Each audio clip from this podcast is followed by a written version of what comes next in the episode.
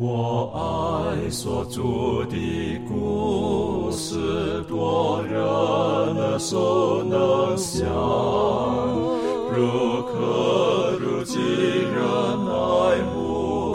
语中静听心声，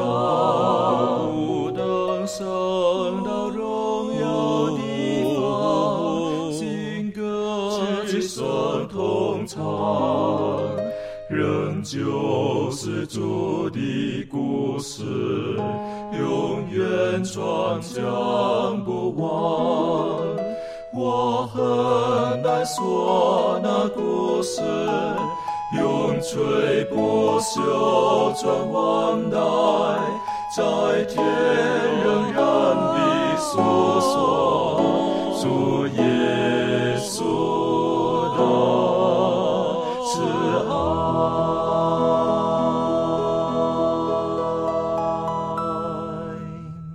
平安，欢迎来到安息日学，跟我们一起领受来自天上的福气。还记得上一次我们一起学习的时候，我们了解到希伯来书这本书的它的这个主要写的对象，他们在接受耶稣基督的福音之后，他们并不是一定不是一帆风顺，而碰到了很多的苦难。呃，这也告诉我们，我们基督徒一样的，当我们接受耶稣基督之后，可能我们不代表说日后就一定一帆风顺，但是我们可以凭着信心的手，知道在远方，神为我们所预备的，那是远远超过我们所想象的。而今天呢，我们继续的来看看在希伯来书的信息当中，对于在当时这一些在苦难当中、软弱当中的弟兄们的一些鼓励的信息，还今天可以给我们有怎么样的正面的帮助。在我们进入今天学习之前，我们恳求圣灵带领我们，我们一起低头，我们特别请妙容为我们做开始的祷告。好我们在天上父，我们感谢你赐给我们美好的学课，让我们可以一同来研读保罗要给希伯来人的信息，同时也是要给我们现在的基督徒的信息。恳求主，让我们因为希伯来书而感到更加的有信心，然后我们的疲软呢，也可以因为希伯来书而更加被激励。我们恳求主赐下圣灵与我们同在，让我们在研读的时候呢，我们可以领受从你而来的信息。这一切祷告都是奉靠主耶稣基督的名而求。阿门。开始的时候，我们一起打开希伯来书的第八章。好，我们来看希伯来书的第八章第一节。我们所讲的是其中第一要紧的，就是我们有这样的大祭司，已经坐在天上至大者宝座的右边。我想这个经文给我们很大的一个提醒，就是保罗在这边提醒。耶稣基督他的双重的身份，至少双重的身份，其实还有多重的身份。他是这样的大祭司，他坐在上帝宝座的右边，他为王了。好，这是在希伯来书的第一章、第二章，保罗他就特别带领我们学习的，告诉我们这一位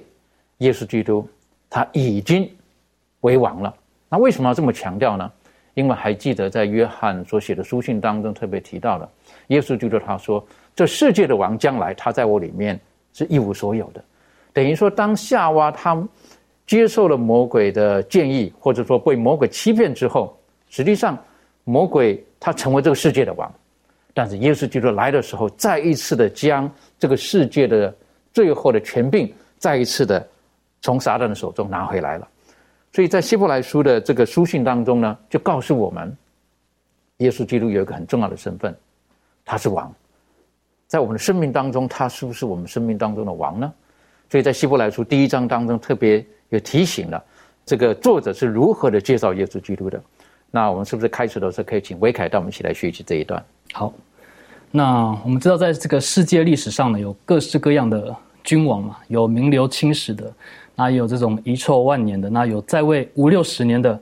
那也有在位短短不满一年的。那在这个古代的以色列民族呢，我们知道他们一开始是。没有王，他们是由士师来作为他们的这个领袖。但是我们知道，后来他们不满，他们想要另一个君王，就像周边的列国一样。于是呢，上帝就应允他们，然后透过先知撒母耳为他们立了第一个王，就是扫罗。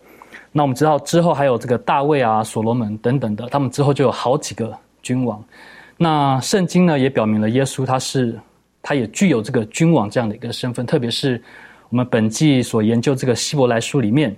也是同样的描述了我们耶稣是我们的王。不过很有趣的一点就是，对于耶稣是大祭司这样的一个身份，光是大祭司这三个字呢，在希伯来书里面呢，就可能重复提到了几十次，但是却从未特别的称呼耶稣他是君王。但但是呢，如果我们仔细阅读的话，我们可以看见这本书当中使用的一些不管是词汇啊，或者是引证。都明确的指出了耶稣基督他的王权。那我们可以看到，在这个第一章的第五到十四节，对于耶稣基督的描述。那同时呢，也是介绍这个耶稣登基典礼的一个画面。好了，那在第五节呢，就讲到说，耶稣他是子，是上帝的儿子。那在第六节呢，就讲到说，耶稣他是受敬拜的。在第八节到第九节，就讲到说，耶稣他是上帝。并且他的宝座以及国度是永永远远的。再是第十到第十二节就讲到了耶稣，他参与了宇宙万物的创造，他是创造者。再来呢，第十三到第十四节就讲到了耶稣，他坐在上帝的右边。那右边呢，在圣经里面呢，就被视为是一个很尊贵的位置。所以说，因此他坐在宝座右边的这一位呢，他分享着这个君王的王权以及荣耀。那意思就是说。耶稣呢，他也参与了上帝的统治，万物也要都臣服于他。我们来对照这个上帝对大卫的应许和这个使徒的证言的话，我们也可以看到同样的结论。那我们知道新约中最重要的一个真理，就是说上帝在耶稣的身上实现了他对大卫的应许。那耶稣他从大卫家而出，他也出生于大卫城。那他在传道期间呢，人们也经常称他为是大卫的子孙。那他因自称是犹太人的王而被判死。那使徒彼得呢，跟保罗他们都宣扬耶稣他已经从死里复活，来实现对大卫的应许。那约翰呢，他也证实耶稣他就是犹大支派中的狮子。此外呢，若我们根据希伯来书的第四章，耶稣带领世人进入上帝的安息，必提醒我们说，耶稣他是上帝圣殿的建立者。那通过种种的这些，不管是一些。词汇啊，或者是引证，我们都可以看到说，耶稣他就是一个合法的王，他是我们的王，更是宇宙的大君王。那如果我们想到古代这些掌握这个无上权威的这些，不管是皇帝啊，或者是国王，他若是一位残忍又腐败的人的话，那他底下的人民肯定是苦不堪言，要承受这个道德上、心灵上，甚至是身体上的这种蹂躏。但是，当我们认识耶稣基督，知道有这样的一个公义以及慈爱的一位作为我们的君王的时候，我想对于我们来说是一个非常大的安慰。呃，特别是在当时我们了解到这些跟随耶稣基督的人，在当时在的环境，他们是受到了很多的逼迫、很多的苦难，所以他们觉得说，他们自己在这种环境当中，他们是很痛苦的、很辛苦的，他们不晓得他们的得救的盼望在哪里。但是这个王的概念呢，在希伯来的历史当中呢。他们就会像刚刚这维凯带我们思考的，他说我们要求一个王，为什么？这个王可以为我们什么？征战。如果记得哈，记得当时他求一个王的时候，这王会带领我们去征战，过得胜的生活。可是在这个时候，他们受到苦难当中的时候，如果有一个王出现，他会觉得这个王可以为我们征战，可以让我们过得胜的生活。所以在这个时候，希伯来书的作者就没有直接的讲，可是就说到了耶稣基督，他实际上今天已经得胜了。在上帝宝座的右边，而且刚才他特别带领我们思考，他是那犹大的狮子。那讲到犹大的狮子的时候呢，他们晓得就说说指的就是君王，他们一直期待的大卫的子孙来到拯救他们，还记得吧？耶稣基督他进入耶路撒冷的时候，他们说到大卫的子孙啊，可怜我吧！不是，原来大卫的子孙是应当歌颂的。大卫的子孙等于就是什么？那个君王，他们一直期待着这个君王的来到。可以，当时来讲，他们是希望可以脱离罗马的管辖啦之类的。而今天这个希伯来书更带领我们思考的是更远的，他创造了宇宙万物，他创造了天地，这是上帝的儿子。然后呢，上帝给他特别的名分，而且提醒我们，他的宝座将立到永永远远。这个不是普通的王，啊，不是世界上像刚才维凯提到了哈，五十年、六十年、八十年。他的王位要提存到永永远远，实际上这也是他对大卫的应许。好，他说你的王位会存到永远，那大卫的王位到今天到底没有了嘛？如果从我们的理解当中来讲，可是透过耶稣基督，他是大卫的后裔的时候，那的确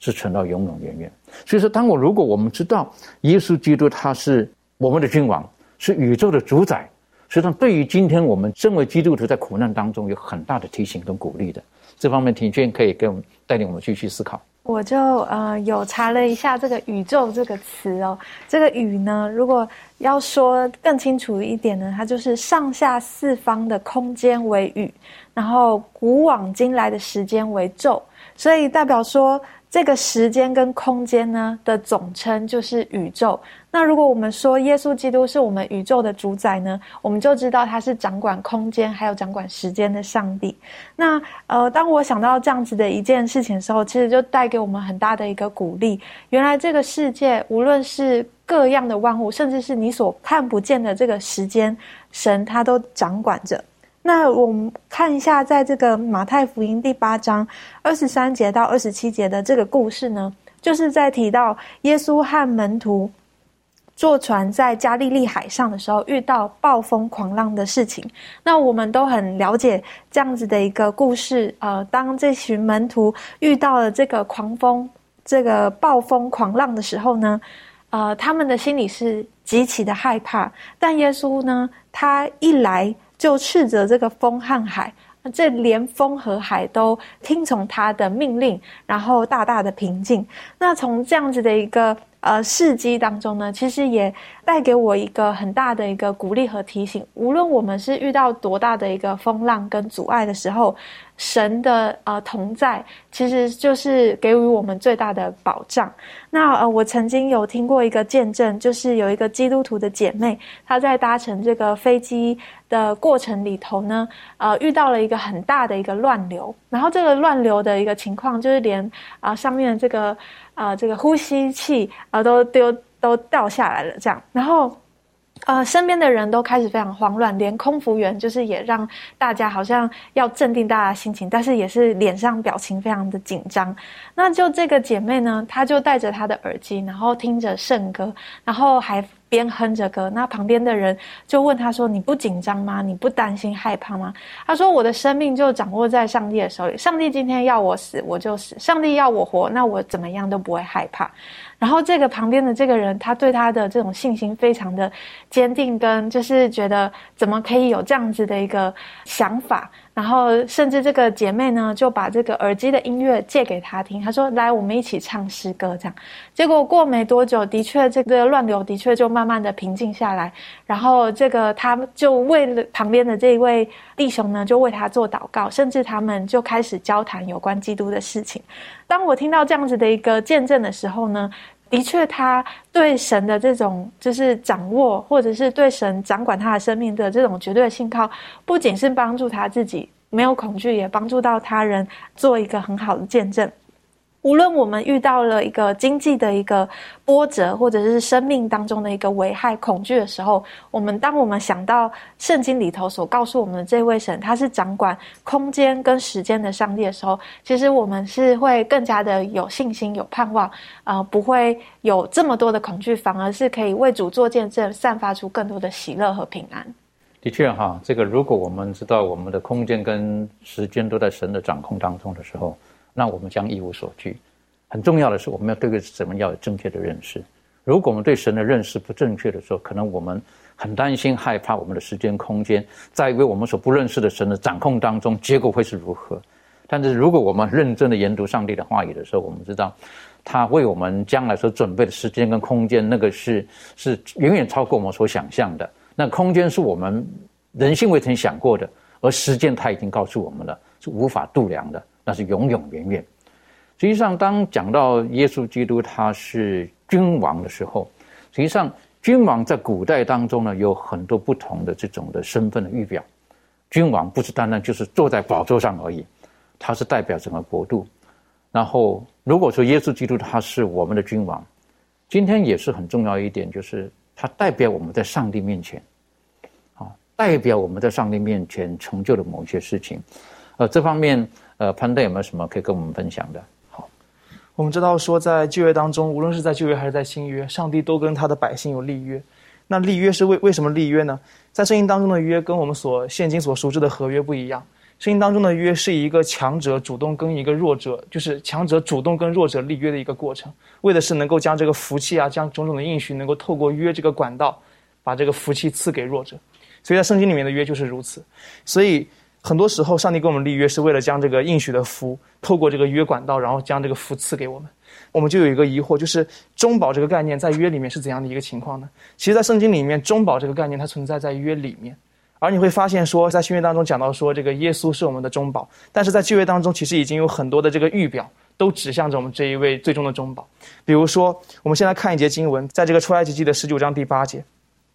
出埃及记第十九章记载着这个上帝跟以色列百姓立约。这个第八节说，百姓都同声回答说，凡耶和华所说的，我们都要遵行。摩西就将百姓的话回复耶和华。在这节当中，他讲到说，上帝与这个以色列百姓立约。他是直接的跟这个百姓立约，但是你会发现，虽然说这个上帝是跟百姓立约，但是中间还是有一个环节存在。在这个出埃及记第二十章当中，我们来看一下这个第十九节。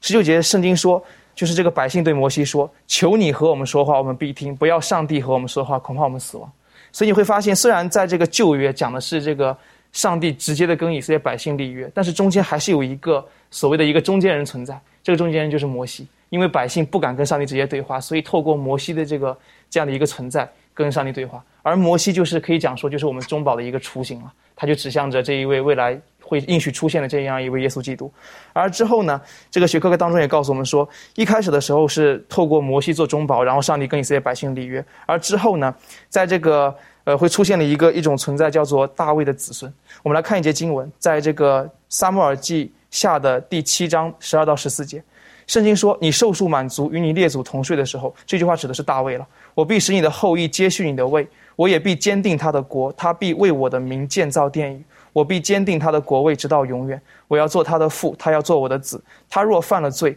我必用人的杖责打他，呃，用人的鞭责罚他。所以，在这个呃撒母耳记下第七章里面，就讲到了这个大卫的这个后裔啊，他必做这个王位。刚刚主持人也讲了，之后这个在这个。”基督的身上，这个王位得到了永远的这样的一个，就是坚定。这个就在这个第十三节说：“我必坚定他的国位直到永远。”这句话在基督身上做了一个最终极的体现。所以你会发现说，在后来的时期，到摩西之后的时代呢，上帝他也有找其他的中保存在，就是专门找的是这个大卫的后裔做王的那一位。所以就像刚刚前面主持人所讲的，可能在其他的这个国家当中，王就是王，但是在这个以色列的这个文化当中，其实王他只是一个中保的一个角色，他并不真正的拥有王的权利。因为在这个一开始的时候讲到说，这个百姓他们祈求香，就是在这个撒母耳记上第五章里面，这个百姓他们说自己就是其他国家有王，而我们国家没有王，他们就祈求这个撒母耳说：“你跟上帝求一下，为我们赐下一个王。”但是之后上帝也有讲说，这个包括这个这个所罗门向上帝祈求智慧的时候，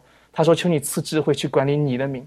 所以哪怕所罗门自己好像是说在人的眼中他是一个王，但是所罗门自己心里很清楚，他是在管理上帝的民。所以，真正的王一直以来都是上帝。但是呢，在旧约当中，就是这个以色列的王，他更多担当的是一个中保的位置。所以，很多时候你会发现到说，透过大卫的约了，所以透过一个人的忠诚，透过那个时代的大卫的后裔，那个当时做王的那个人的忠实呢，这个上帝的这个福气会透过这个约直接的倾向倾降下来。所以，当我们看这个历代志的时候，可以看到说，这个很多时候，特别这个圣经里面会强调说，这个王是义王还是恶王。当时义王的时候，你会发现上帝的福气就会直接倾降。当时恶王的时候，很多时候呢，这个国里面会出现很多的纷争。所以透过这一个人的这样的一个一个情况，上帝将这个就是更好的跟这个整个百姓建立一个关系。所以王在中间担当一个中保的角色。那到后期的时候呢，当来到这个希伯来书第八章的时候了，所以讲到说这个新约的存在。所以为什么讲说？所以在保罗在在在写希伯来书的时候，他并没有在希伯来书这一个章节里面直接提到新约这两个字，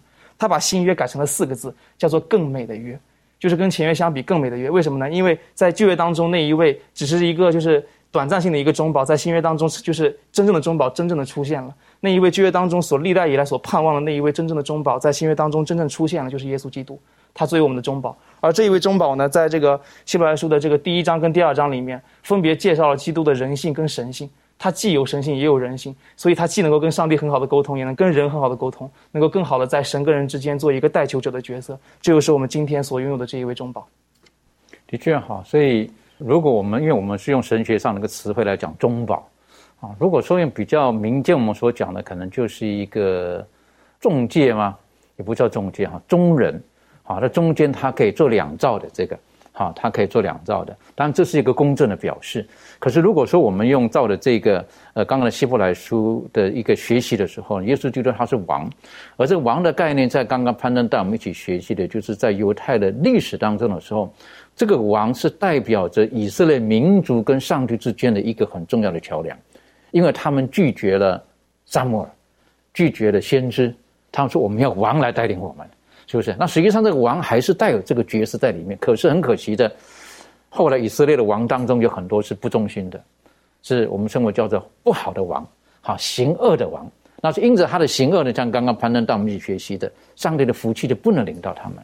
而今天呢，我们选择的王是什么样子的王？我们要选择的是一个好王，还是个不好的王？这也告诉我们，耶稣基督就是我们生命的王。如果他带领我们在我们生命当中的时候，他带领我们的是去一个美好的地方，他赐给我们的是那美好的福分。但是很多时候，有的时候，因为我们自己本身的选择，我们导致于我们基督徒的路程当中就碰见了一些的困难、困扰。那这个，因为我们自己本身的不忠实或者不忠心，所以导致了一些的苦难。那为什么会这么思考这一点呢？呃，在彼得他所写的书信当中提醒我们，我们都应当是有君尊的祭司，等于说，我们自己每一个人都可以坦然无惧的到神的面前来，等于说，我们今天某个角度来讲，我们似乎好像都可以成为世人跟神之间的那个中保，但如果我们自己的行为不正确的时候，我们所带给周遭人的影响可能是负面的，但如果我们忠于上帝的时候，我们给周遭人的影响。那是加分的，那是正面的。就如果说我们自己本身的不忠心，我们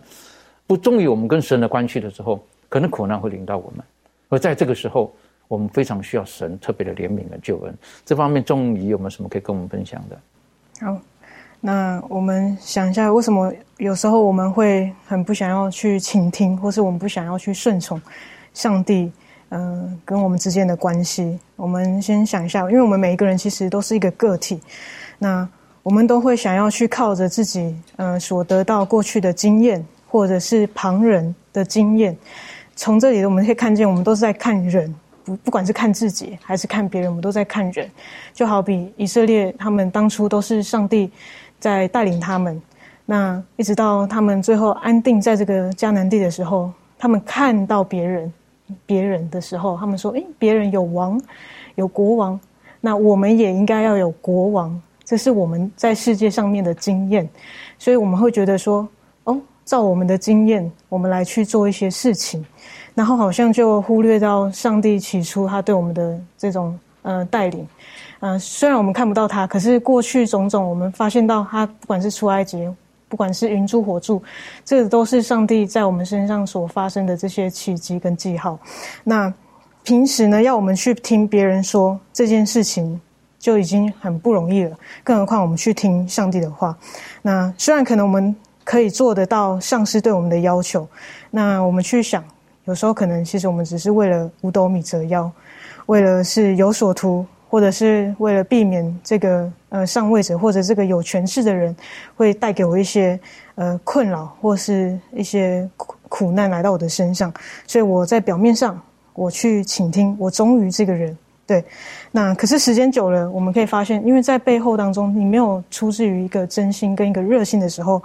你这个忠心其实是不持久的。那上帝要我们做的呢，不是要表现出我们对他这种呃。表面上我们可能做得到，呃，对他的这个诫命，可是我们内心当中却没有谦卑跟虚己。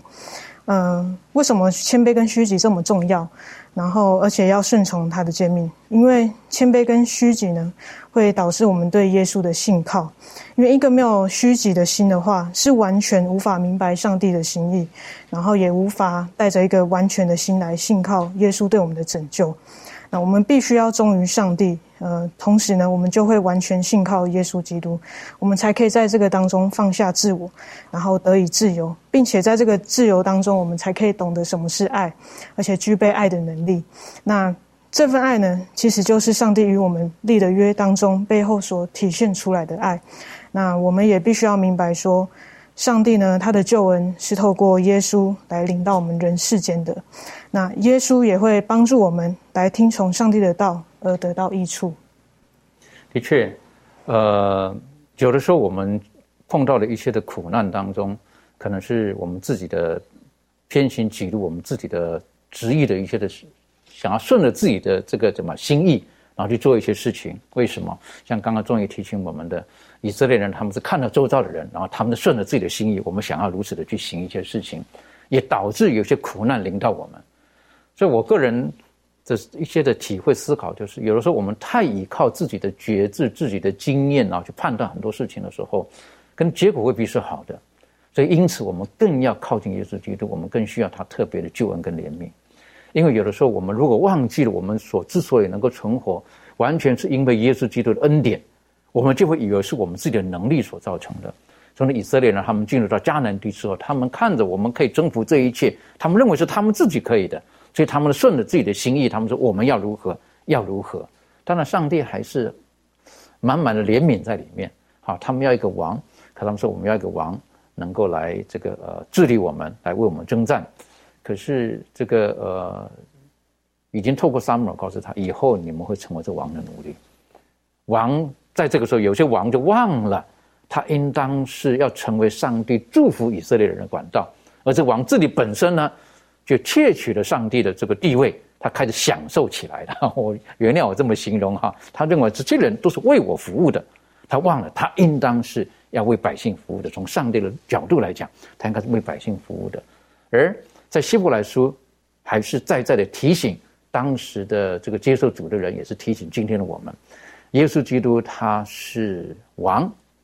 而当时以色列人他们期待的就是这个王可以为我们征战。耶稣基督他的确会为我们征战。好，我是觉得这是在希伯来书提醒我们，这是个非常好的一个好的消息。那可以请这个妙容带我们一起来学习嘛？这一段。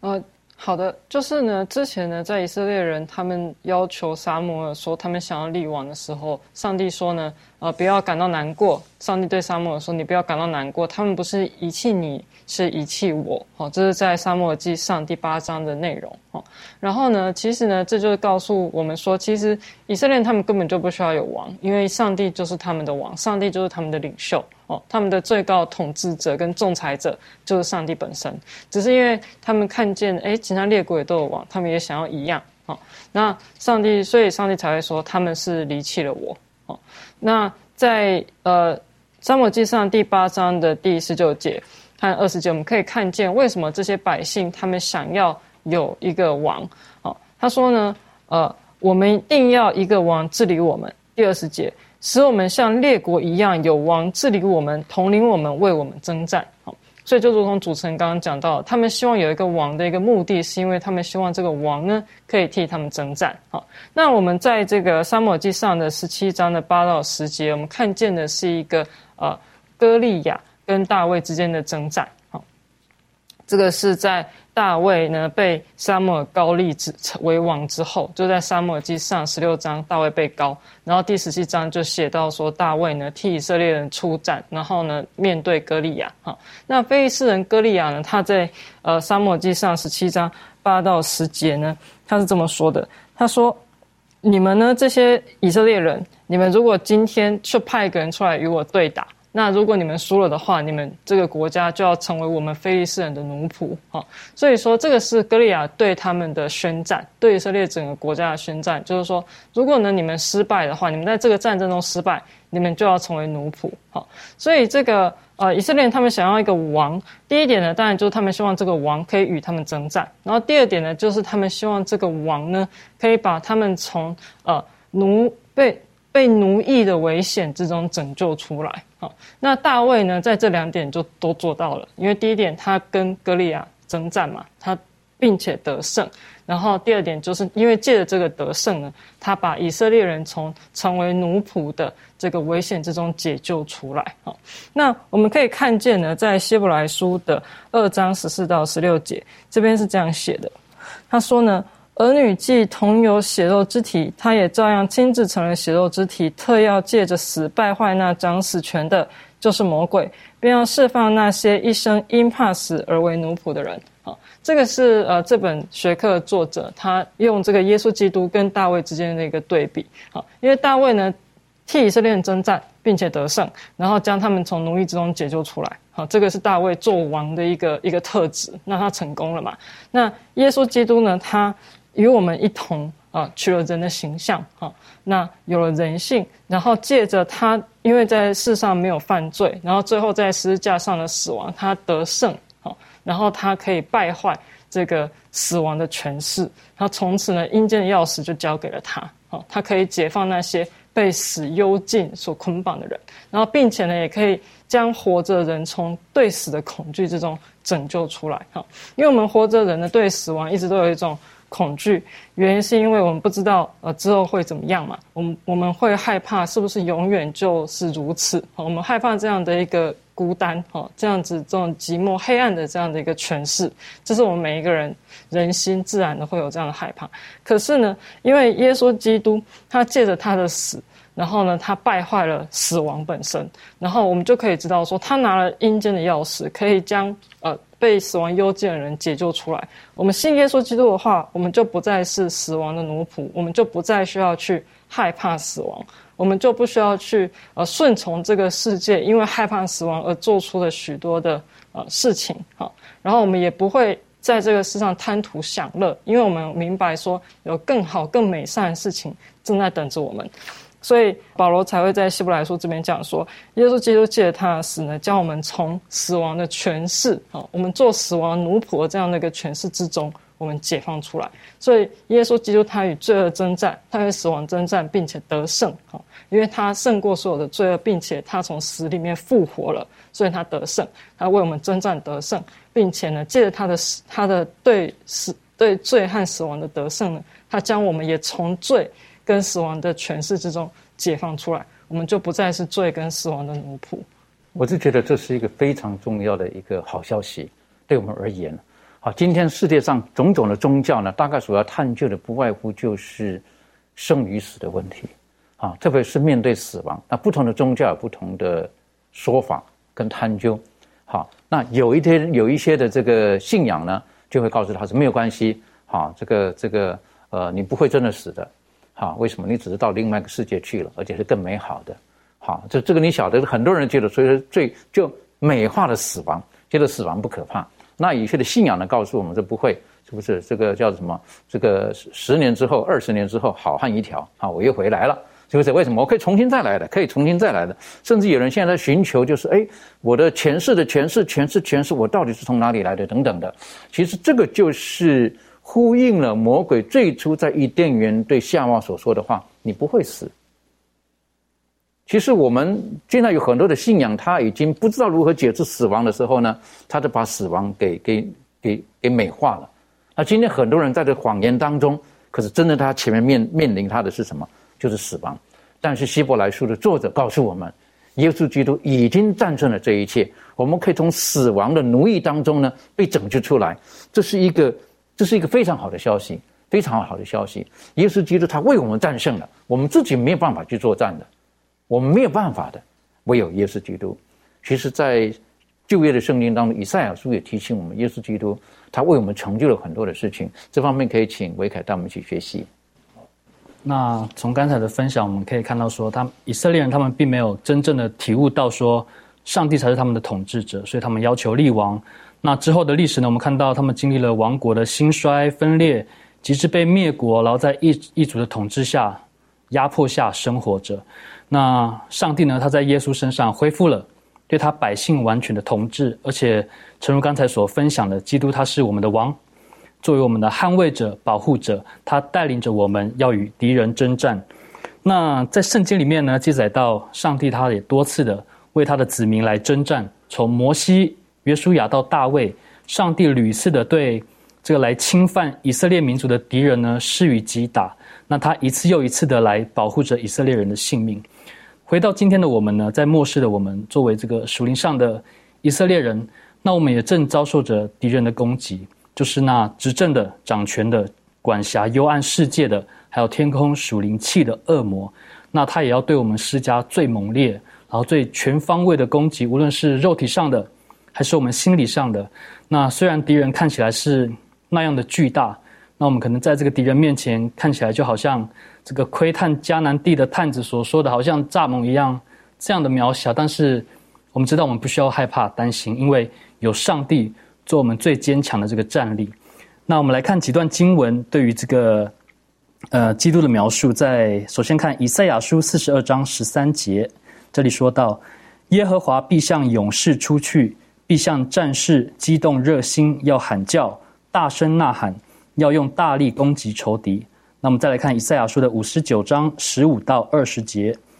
诚实少见，离恶的人反成掠物。那时耶和华看见没有公平，甚不喜悦。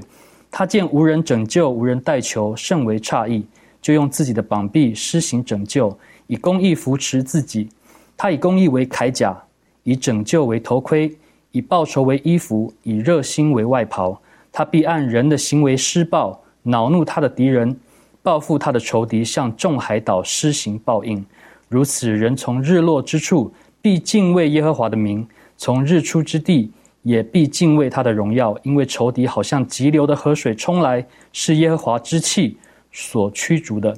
必有一位救赎主来到西安雅各族中，转离过犯的人那里。这是耶和华说的。好，那我想我们在这个奔往天国的道路上，一定会遇到许多的试探。但是我们要知道，很重要的就是，我们并不是孤军奋战的。那在刚才所读的经文，我们看到说，基督他就好像战士一样，他穿穿戴起这个护心镜，然后也有头盔、有衣服、有外袍，他全副军装。他为了拯救他的子民呢，他先我们一步上了这个战场，并且很重要的是，他得胜了。战胜了这个邪恶的势力，那如同刚才所讲的，他也将我们从死亡当中拯救了出来。那我们自己作为这个基督精兵的这个一份子，那我们也要学习基督的样子一样，时刻穿戴起这个全副军装，学习完全的倚靠和交托于这个大能大力的主。那我们便能像以佛所书六章所说的，我们可以抵挡仇敌，并且成就了一切，能够站立得住。的确哈，刚刚呢特别提到以赛亚书，他的五十九章提到的他的公义，他的他的呃拯救等等的，这一切都不是我们犯罪之后人的本性里面所有的。这一切能够战胜这一切，我们穿戴的这一切，实际上没有一样属于我们的，都是神的。所以才这里提到的就是神会为我们征战，而且他已经得胜了，所以他将他的武器得胜的武器赐给我们。我们只要穿的这个武器呢，我们他的胜利就可以成为我们的胜利。我是觉得这是非常重要的。所以因此，在这个希伯来书的作者是安慰了在当时代的这些跟从耶稣基督的人，也是对幕后的我们也是一个很大的提醒。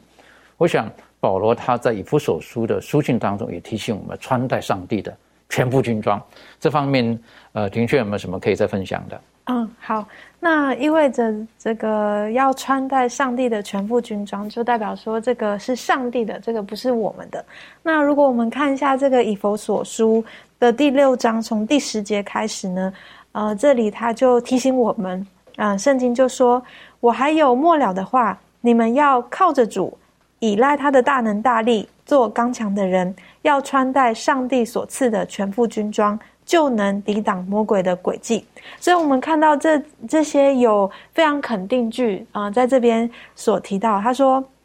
就是要靠赖主，要完全的依赖上帝他的大能大力，然后要怎么样呢？要穿戴上帝的全副军装，然后他就给了一个很肯定的结语，就是就能够就能够抵挡。呃，魔鬼的诡计，那我就想到说，呃，其实，在我们每一天的生活当中，我们呃会遇到这个外来。呃，所给予我们的攻击或者是苦难啊，意思就是说，在基督徒的这个生命道路上，像我们之前所提到的，可能我们跟这个社会上面的价值观不相同的时候，或者是当我们呃有一些观念呃跟圣经里头所教导给我们的这些重要讯息有一些冲突的时候，我们可能会面对到一些呃挑战跟困难。但是，当当我们呃穿戴上帝的。全副军装的时候，当我们在每天呃，就是与这样子的一个情况交战的时候，我们是能够靠着神的能力得胜的。但另外一方面来讲，这是外来的。那对于自我来说呢，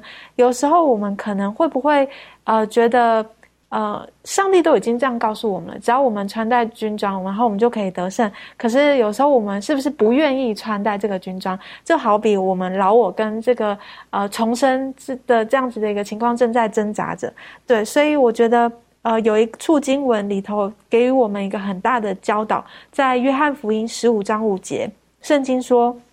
我是葡萄树，你们是枝子。”藏在我里面的，我也藏在他里面。这人就多结果子，因为离了我，你们就不能做什么。所以这句经文其实也是非常的清楚告诉我们：我们一个人靠自己的力量，绝对不能够逃脱我们自己。呃，就陷入到的这个试探或自我的斗争当中，我们什么时候会认为说靠自己的力量得救，我们就没有办法胜过这个罪恶？所以，我们一定要呃完全的包覆在上帝的带领之下，包覆在上帝所给予我们的全副军装里头，才能够使我们啊可以完完全全的得胜这个呃这个属灵的征战这样子的罪恶。这样子的确很重要的哈。如果我们单靠自己的能力，我们是十分有限的。但是今天好消息是，耶稣基督他他是我们的战士，他是我们的捍卫者。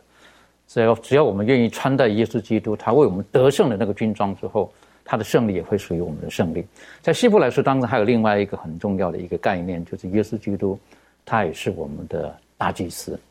啊，这个大大祭司，然后他是呃照着麦西麦基喜德的等次啊，成为永远的祭司。那说到这个祭祀的工作呢，我们可以请潘登带我们简单的复习一下祭祀的工作，他所扮演的角色到底如何？好，呃，当我们看到希伯来书从第五章开始的时候呢，开始进入到了一个新的论述，就是耶稣基督是我们的大祭司。我们从这个第四节，圣经说这大祭司的尊荣没有人自取，我要蒙上帝所召，像亚伦一样。所以大祭司这个身份本身并不是人想做就能做的，而是上帝的呼召。所以基督为什么能成为大祭司呢？并呃，这个在这个希伯来书第五章第六节就有一个解释，他说：“就如经上有一处记着说，你是照着麦基喜德的等次，永远为祭司。”这一节引用在这个诗篇是引用自这个诗篇的一百一十篇第四节，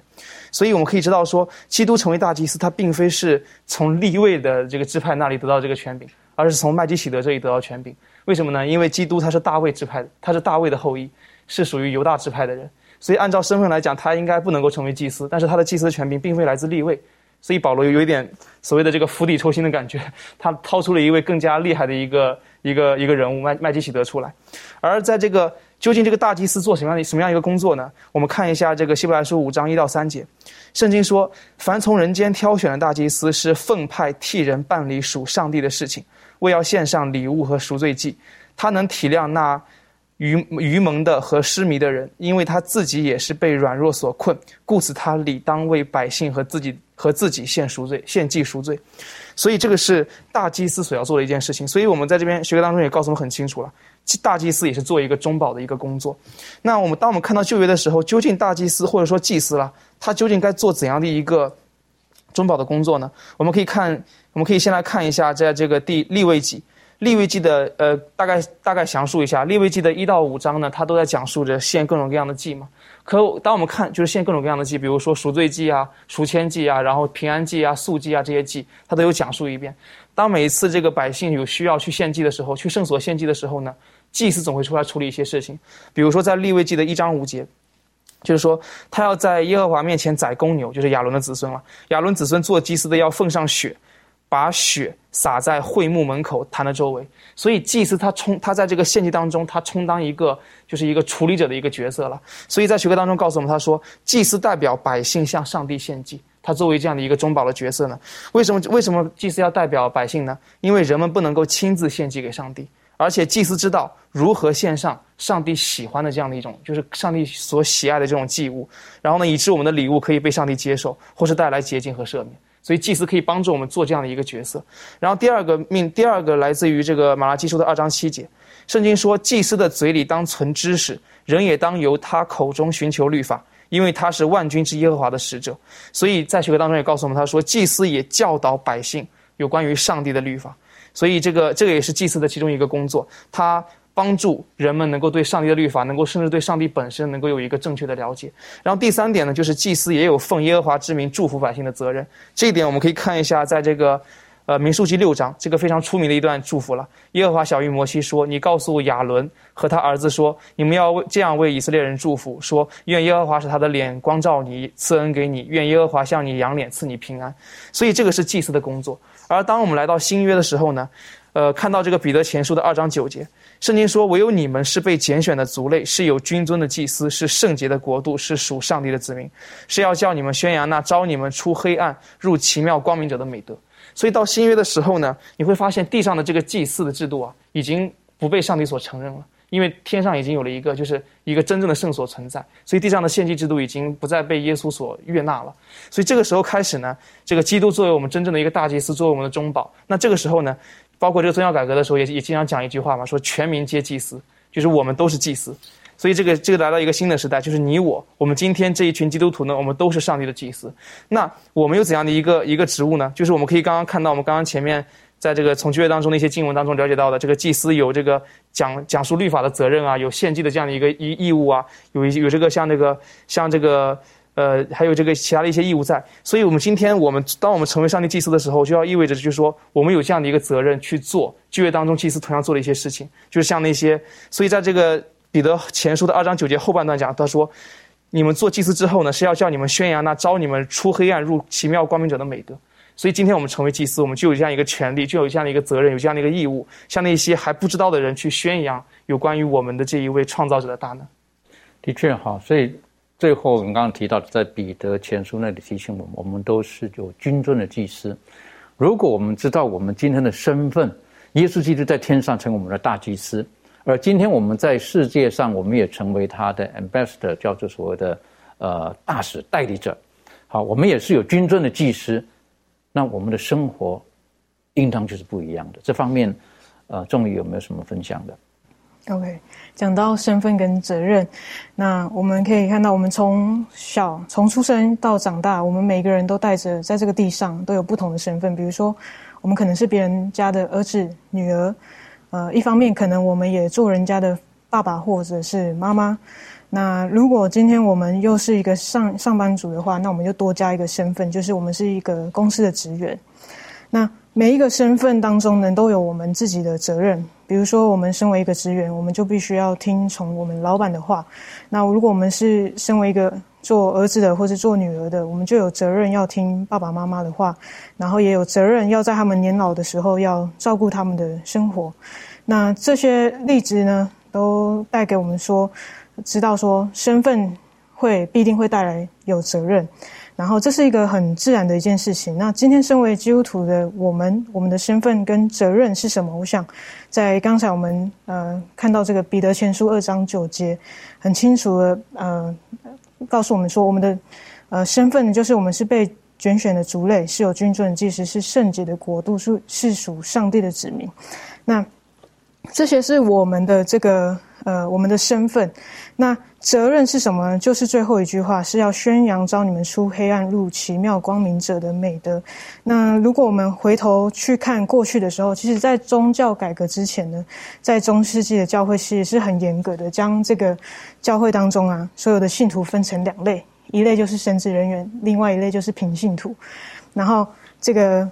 平信徒呢是不能参与所有教会的事工的，而且。信徒平信徒要接受这些神职人员的这个带领，意思是就是说，呃，在这个以前的教会当中，神职人员的身份是高于这个平信徒的。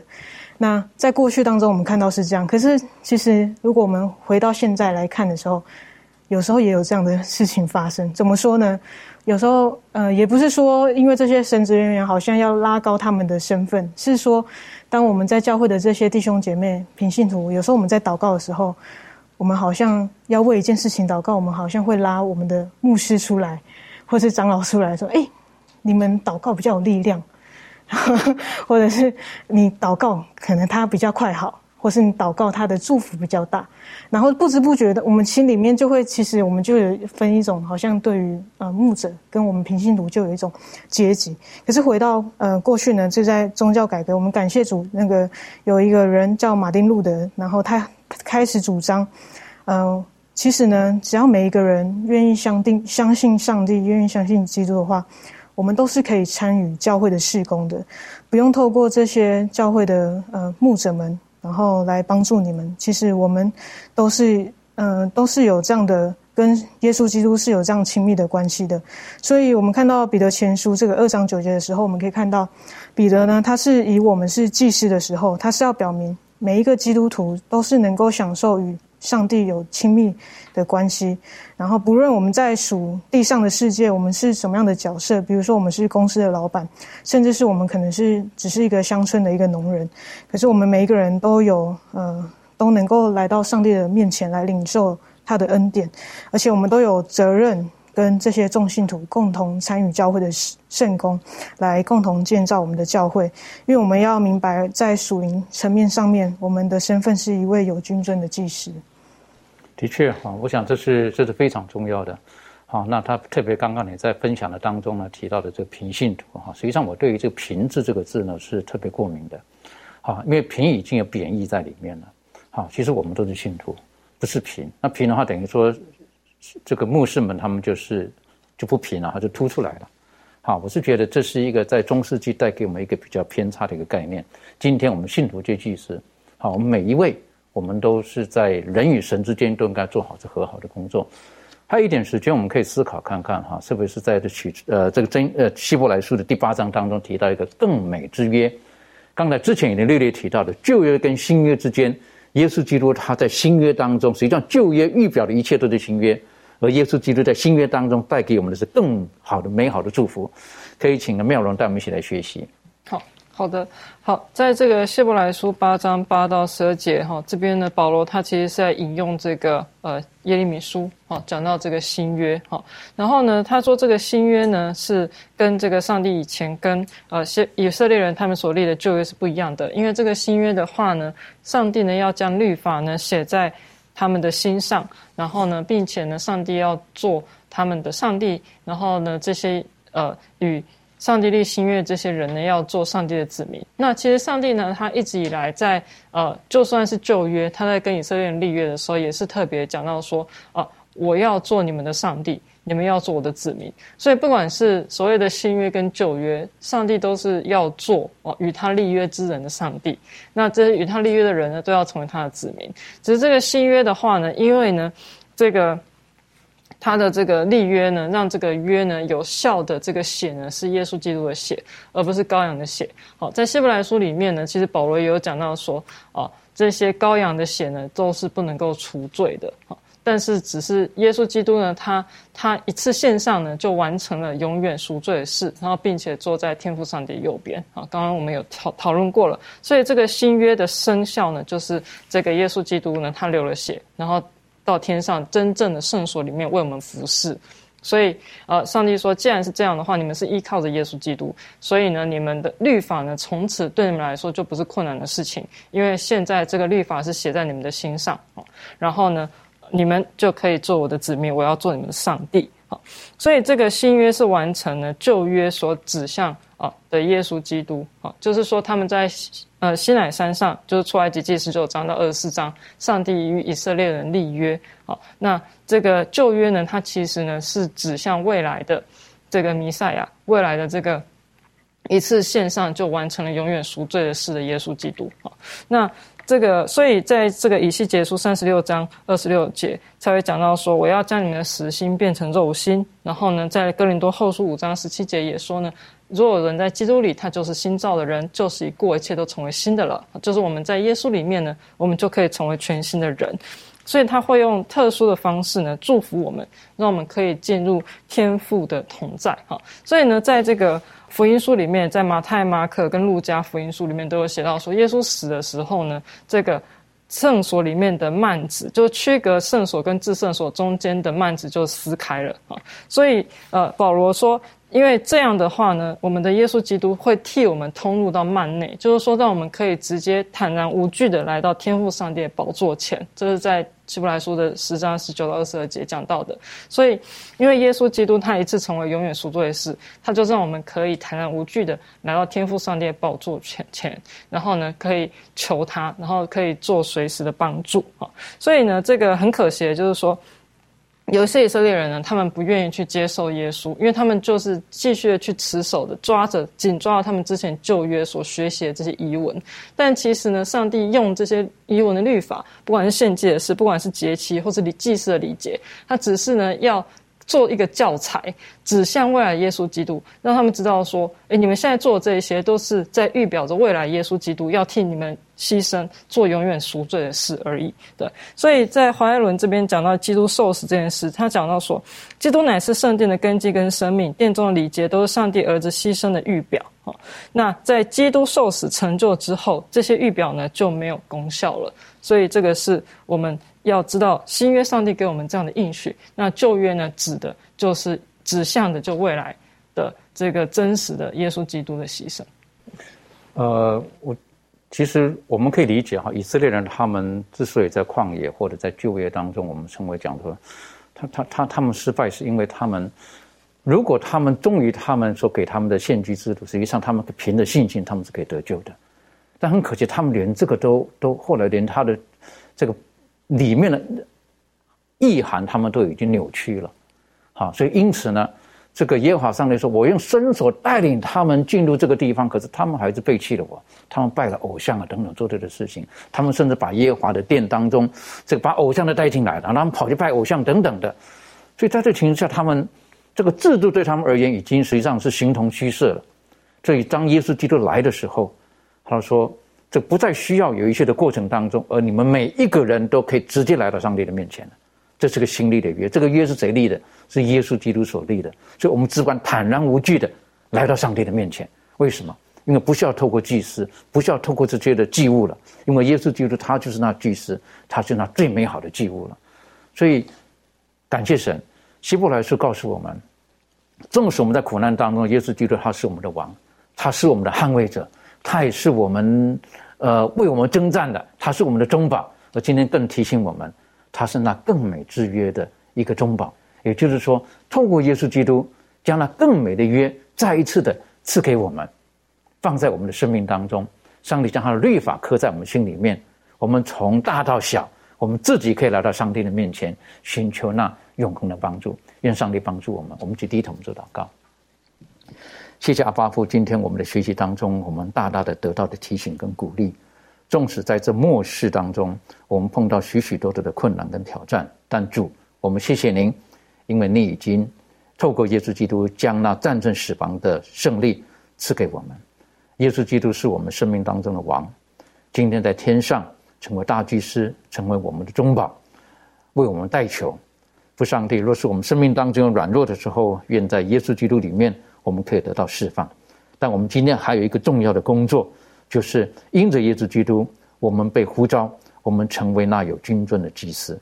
帮助我们，让我们能够肩负起耶稣基督所留下来赐给我们很重要的一个使命，那就是我们要去使万民成为主你的儿女。愿我们可以成为君尊的祭司，可以成为那需要的世人与神之间的桥梁。神愿神帮助我们。让我们珍惜这个职分，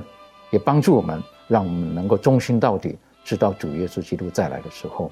我们谢谢主，因为如此的爱我们。祷告是奉靠耶稣基督的名求，阿门。